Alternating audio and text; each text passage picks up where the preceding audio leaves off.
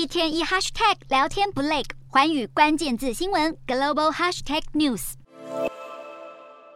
运动员雷卡比一身伊朗国旗色的运动服参加海外攀岩赛事，不过他露出马尾发型、没戴头巾的样子，被认为是在声援当前伊朗的革命示威。雷卡比已经动身返回伊朗，但媒体传出伊朗攀岩协会主席要求他交出手机和护照来换取人身安全，而且雷卡比一度失联，让外界更加担心他的安危。虽然他在十八号贴文澄清说自己没戴头巾是个意外，但却抹不去外界质疑他会不会是被迫自白。目前国际竞技攀岩总会已声明会尝试确认真相，就连联合国都表达担忧。从头巾开始燃烧的抗议怒火在伊朗一发不可收拾，乃至世界各地都加入了抗议浪潮。继政府官员和各种公众人物之后，瑞士作家洛里松近日也在获奖台上剃光头发，加入声援行列。根据人权组织报告，目前至少有两百四十人在伊朗的全国抗议中丧命。联合国则声明，死亡数中至少有二十三位是孩童。伊朗媒体还表示，有超过八千人在全国各地因为抗议相关的原因遭到逮捕。不过，民众始终怀着终结独裁统治的希望，让伊朗的示威动乱持续蔓延。